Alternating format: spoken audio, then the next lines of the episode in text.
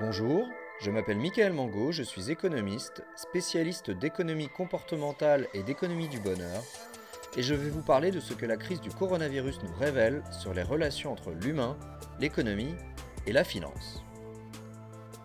Homo Econovirus épisode 17 Les États peuvent-ils s'endetter sans limite si vous vous baladez à New York du côté de Times Square, votre vue sera nécessairement attirée par les gigantesques panneaux publicitaires lumineux à la gloire des grandes marques américaines. Et si vous êtes un peu plus attentif, par une horloge un peu particulière.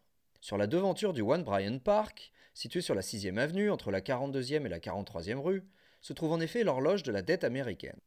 La première version de l'horloge a été installée à Manhattan le 20 février 1989 à l'initiative du promoteur immobilier Seymour Durst qui souhaitait alerter l'opinion américaine sur les problèmes qu'une dette publique importante pouvait engendrer en termes d'équité intergénérationnelle.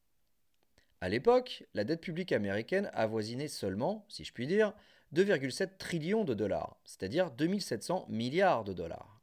Depuis, l'horloge a été bougée deux fois de lieu et la dette n'a cessé d'augmenter, sauf pendant un court laps de temps au début des années 2000. Au point que, fin septembre 2008, juste après la chute de Lehman Brothers, le cadran digital a manqué de place puisque la dette publique américaine atteignait pour la première fois les 10 trillions de dollars. Le dollar, qui devançait le premier chiffre, a donc dû être changé en 1 et la dette publique américaine a pu continuer tranquillement sa marche en avant. Encore un saut de 12 ans et nous voici en 2020. Cette année, les chiffres de l'horloge s'emballent comme jamais ils ne se sont emballés. La faute à un déficit budgétaire colossal. La dette publique américaine atteignait fin août 20 trillions de dollars pour le seul État fédéral, en hausse de 3 trillions sur un an. Le Covid a entraîné un emballement exceptionnel du déficit public et de la dette publique aux États-Unis, comme dans tous les pays développés, à une vitesse encore inimaginable il y a juste un an. Partout, l'horloge de la dette s'emballe. Y a-t-il pour autant matière à paniquer?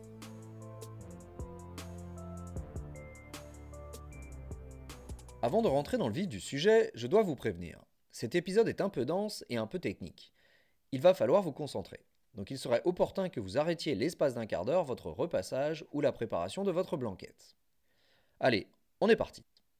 Commençons avec les chiffres. Selon l'OCDE, tous les grands pays développés vont voir leur dette publique, exprimée en pourcentage du PIB, gonfler de 15 à 30 points entre 2019 et 2021. L'ampleur finale des dégâts dépendra de l'amplitude de la deuxième vague épidémique. Si la dette explose, c'est la faute à un effet ciseau, avec d'un côté des recettes amputées pour les États du fait d'une activité économique en berne, et de l'autre des dépenses qui explosent du fait des mesures de soutien économique, puis de relance, visant à compenser la très forte chute de la demande privée, c'est-à-dire la consommation des ménages et l'investissement des entreprises, dans ce contexte d'incertitude maximale. De nombreux pays vont sortir de la période avec des niveaux de dette publique records, dépassant même ceux atteints en temps de guerre. Par exemple, les États-Unis vont dépasser cette année le niveau de dette publique atteint pendant la Seconde Guerre mondiale. Ce n'est pas le cas en revanche de la Grande-Bretagne, dont la dette va, au terme de la crise, vraisemblablement flirter avec les 100% de PIB, soit un niveau très inférieur à ceux touchés pendant les guerres napoléoniennes et pendant la Seconde Guerre mondiale, c'est-à-dire autour de 250%. La France, quant à elle, avec une dette entre 120 et 130% de son PIB, fin 2021, se retrouvera dans la même situation que la Grande-Bretagne, elle va atteindre des niveaux inédits en temps de paix, mais encore loin de ceux expérimentés pendant les Premières et Deuxièmes Guerres mondiales, à respectivement 170 et 200% du PIB. Dans de nombreux pays développés, nous arrivons aujourd'hui à des niveaux que l'on estimait il y a peu comme étant très problématiques. Les critères de convergence pour la zone euro figurant dans le traité de Maastricht visaient à ne pas dépasser la barre de 60% de dette publique, afin d'éviter tout dérapage inflationniste. De leur côté, les travaux économétriques des économistes Carmen Reinhardt et Kenneth Rogoff, qui faisaient jusqu'à peu référence, concluaient qu'au-delà de 90% de PIB, l'accumulation de dette publique nuisait à la croissance. Si la dette publique passait certains niveaux, est néfaste pour l'inflation ou pour la croissance, comment a-t-on pu la laisser gonfler à ce point? Pourquoi les politiques et les marchés financiers n'ont rien fait contre cet emballement avant et pendant la crise du Covid?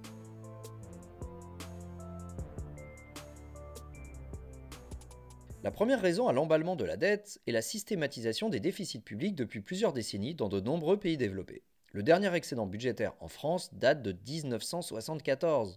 Cela fait donc 46 ans de suite que nous connaissons un déficit budgétaire. De leur côté, les États-Unis ont connu seulement 10 années d'excédent budgétaire depuis la fin de la Seconde Guerre mondiale, c'est-à-dire sur une période de 75 ans. Le Royaume-Uni a un historique quasi similaire à celui des États-Unis. A contrario, l'Allemagne est un peu différente du reste de la bande, elle qui était en situation d'équilibre ou d'excédent budgétaire depuis 2012. Ce qui a fait que la hausse continue de la dette à cause des déficits publics n'a pas causé de gros problèmes, c'est avant tout que les taux d'intérêt ont entamé une formidable décrue depuis le début des années 1980.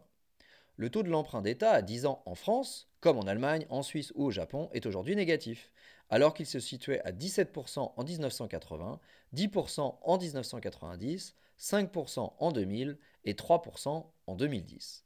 Mécaniquement, plus les taux sont bas, moins le coût du service de la dette est important pour les finances publiques.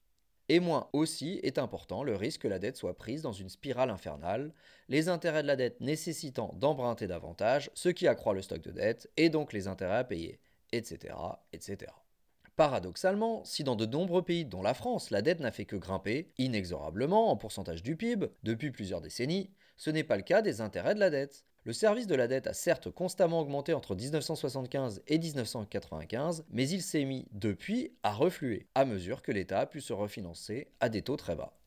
À 1,7% du PIB, les intérêts de la dette publique française représentent aujourd'hui moins de la moitié de leur niveau de 1995.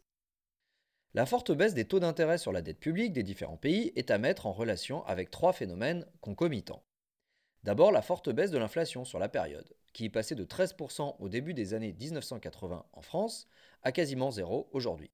Le deuxième facteur qui explique la forte baisse des taux d'intérêt sur la dette publique est la très forte demande pour les obligations jugées sûres que l'on peut relier avec le processus inexorable de vieillissement de la population.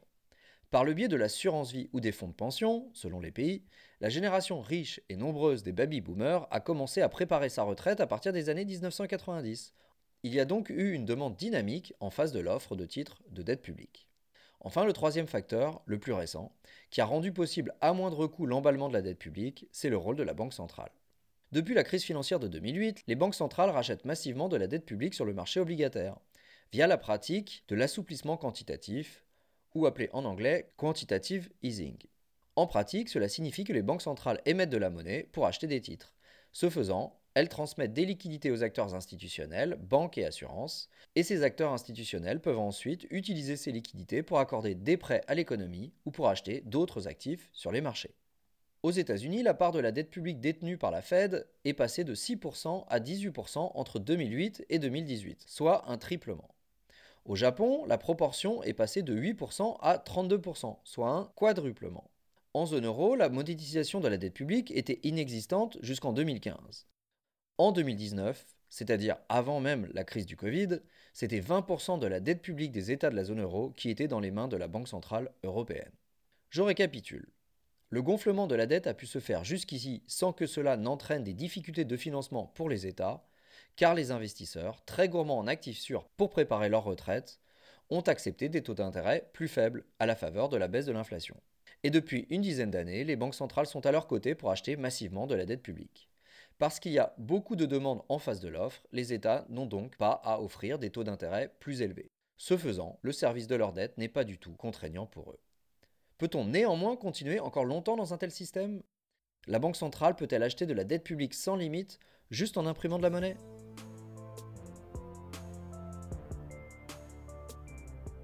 Quels sont les risques théoriques d'une dette qui continuerait de monter grâce au soutien de la Banque centrale? Premier risque théorique, la défiance envers la monnaie.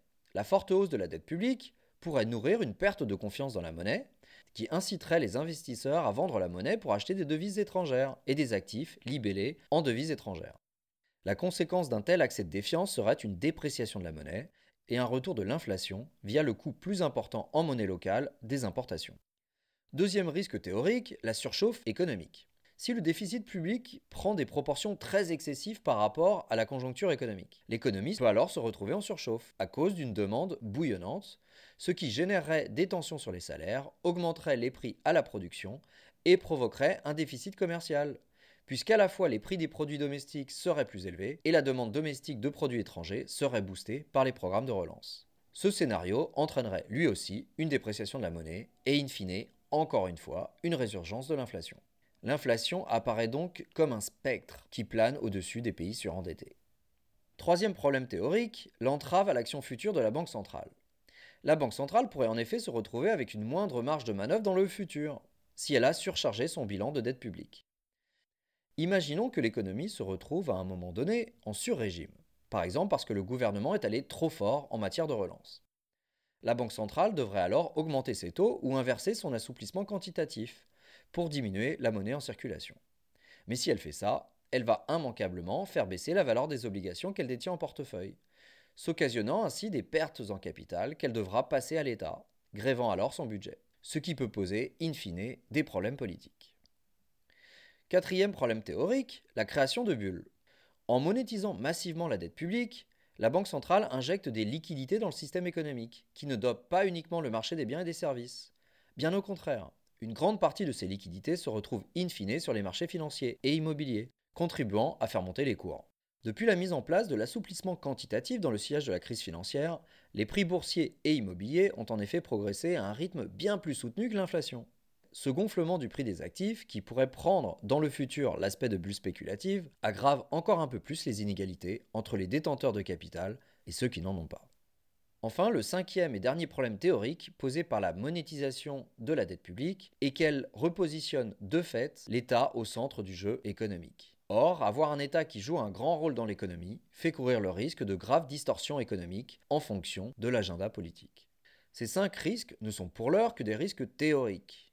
En pratique, et compte tenu de la situation actuelle, faut-il craindre qu'ils se matérialisent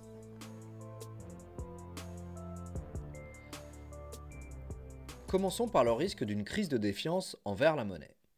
Pour les monnaies des grands pays développés, c'est assez peu probable. Comme nous l'avons vu, la dette n'est pas hors de contrôle, car les taux sont à zéro. Et puis les banques centrales des grandes zones jouissent auprès des marchés financiers d'une grande crédibilité. Une panique soudaine est donc assez peu probable, au Japon ou aux États-Unis. En zone euro, le risque n'est pas très élevé non plus, même si de nouvelles dissensions d'origine politique plus qu'économique, entre pays frugaux et dépensiers, pourraient ressurgir. Pour résumer, taux zéro et crédibilité des banques centrales sont deux protections efficaces contre la panique monétaire. Voyons maintenant le risque de surchauffe. Là aussi, on paraît en être assez loin aujourd'hui. La dépense publique massive vient compenser l'absence de dépenses privées, laissant une économie en dessous de son niveau de production potentiel. C'est-à-dire la production avec une utilisation à plein des facteurs de production que sont le travail et les machines. On pourra éventuellement reparler de ce risque quand les taux de chômage dans les différents pays seront revenus à leur plus bas, laissant craindre alors un dérapage des salaires. Mais pour l'instant, cela sonne comme de la science-fiction. L'histoire récente a d'ailleurs montré que l'environnement était plutôt déflationniste qu'inflationniste. Même lorsque le taux de chômage juste avant la crise du Covid était autour de 3-4% dans de nombreux pays comme les États-Unis, l'Allemagne, la Suisse ou le Japon, l'inflation dans ces différents pays peinait à dépasser les 1%. Les causes de cette tendance déflationniste sont aujourd'hui bien connues. D'une part, la mondialisation et l'automatisation maintiennent les prix à la production sous pression, Tandis que d'autre part, le vieillissement démographique, les inégalités de revenus et les aspirations moins matérialistes des plus jeunes générations pèsent sur la demande. Le cas japonais est sur ce point emblématique. Malgré une dette publique qui dépasse aujourd'hui 250% du PIB et un taux de chômage entre 2% et 5% de sa population active depuis 30 ans, le pays du soleil levant, en pointe en matière de vieillissement démographique, ne connaît ni inflation ni dépréciation de sa monnaie. Au contraire, les responsables politiques nippons s'échinent depuis plusieurs décennies déjà à éviter au pays de rentrer dans une spirale déflationniste. Tout signale que l'on est aujourd'hui dans un monde post-inflationniste, notamment dans les pays les plus vieillissants, et indique que, même en cas de politique budgétaire et monétaire très expansionniste, le risque inflationniste serait jugulé. Il y a toutefois une limite à tout. Si un chèque de 1200 dollars versé à chaque Américain, comme cela a été fait cette année par l'administration Trump, est très insuffisant pour relancer l'inflation, ce serait très différent si les transferts avaient un tout autre ordre de grandeur. Un chèque d'un million d'euros à chaque citoyen européen générerait à coup sûr de l'inflation en zone euro. Mais là aussi, il s'agit de politique fiction. Au final, si la menace inflationniste n'est que virtuelle, on peut considérer par ricochet que les banques centrales n'auront pas besoin de monter fortement leurs taux dans les années à venir, et donc n'auront pas à souffrir d'importantes pertes en capital sur leur portefeuille de dette publique. En fait, ce sont les deux autres problèmes que nous avions dessinés tout à l'heure qui sont les plus réels. D'une part, avec la monétisation à outrance de la dette publique, on continue le cercle vicieux dans lequel on était déjà empêtré depuis la crise financière de 2007-2009, et on le démultiplie. Les inégalités de revenus entraînent un fort taux d'épargne mondial, lequel conduit à une croissance molle et un risque déflationniste, ce qui entraîne un soutien monétaire massif, lequel participe à faire naître des bulles dans l'immobilier. entraînant une baisse de pouvoir d'achat pour les personnes sans capital immobilier et donc une aggravation des inégalités, avec à la clé un vrai risque de troubles sociaux majeurs. D'autre part, avec une banque centrale qui soutient la dépense publique, on se retrouve 50 ans en arrière, dans les années 70, avec le retour en grâce de l'État comme grand ordonnateur de la vie économique. En institutionnalisant les déficits massifs financés par la monnaie, on détricote l'équilibre institutionnel créé dans les années 1990, avec une banque centrale indépendante gérée par des techniciens ayant un mandat clair. En replaçant l'État au centre de l'activité économique, on lui donne plus de moyens pour enflouer les entreprises en fonction d'intérêts électoraux ou pire, d'intérêts privés. Au risque par exemple de multiplier les entreprises zombies qui conservent des parts de marché qu'elles auraient dû abandonner à des entreprises plus innovantes et plus compétitives s'ils n'avaient pas eu le soutien de l'État. À terme, la croissance pourrait significativement en pâtir. Il ne faut donc pas focaliser sur le risque inflationniste et négliger d'autres risques pourtant bien plus réels et bien plus saillants. Il est maintenant temps de conclure. Il ressort de nos analyses qu'un virus venu de Chine nous a rendus tous un peu plus japonais.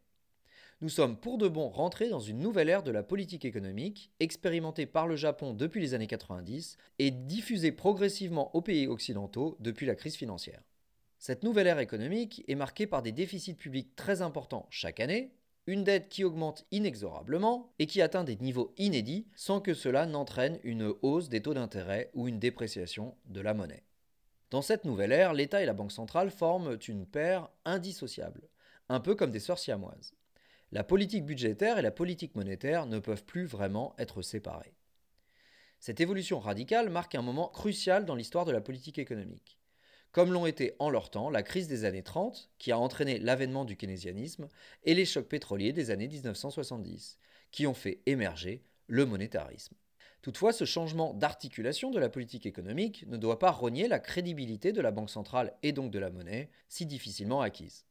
Si les États abusaient de l'argent facile, provoquant surchauffe et résurgence de l'inflation, les banques centrales devraient de nouveau changer de doctrine et arrêter de financer systématiquement les déficits tout en remontant les taux s'occasionnant elles-mêmes des pertes qu'elles devront transférer aux États, leur infligeant de fait une pénalité pour leur dérapage. Les sœurs siamoises se dissocieraient alors de nouveau. On peut aussi voir le verre de saké à moitié plein. Le dégagement de marge de manœuvre pour les États, grâce à l'assouplissement des contraintes portant sur la politique monétaire, est un changement bienvenu alors que l'on s'achemine dans le futur vers des chocs sur l'économie bien plus forts encore que le Covid, même s'ils seront moins brutaux. Je pense là au vieillissement démographique, à la fin de l'énergie bon marché et au dérèglement climatique. Face à ces tempêtes que l'on peut d'ores et déjà anticiper, plutôt qu'un capitaine empêché dans ses mouvements par un mandat trop rigide, il vaut peut-être mieux avoir des sorcières à la barre.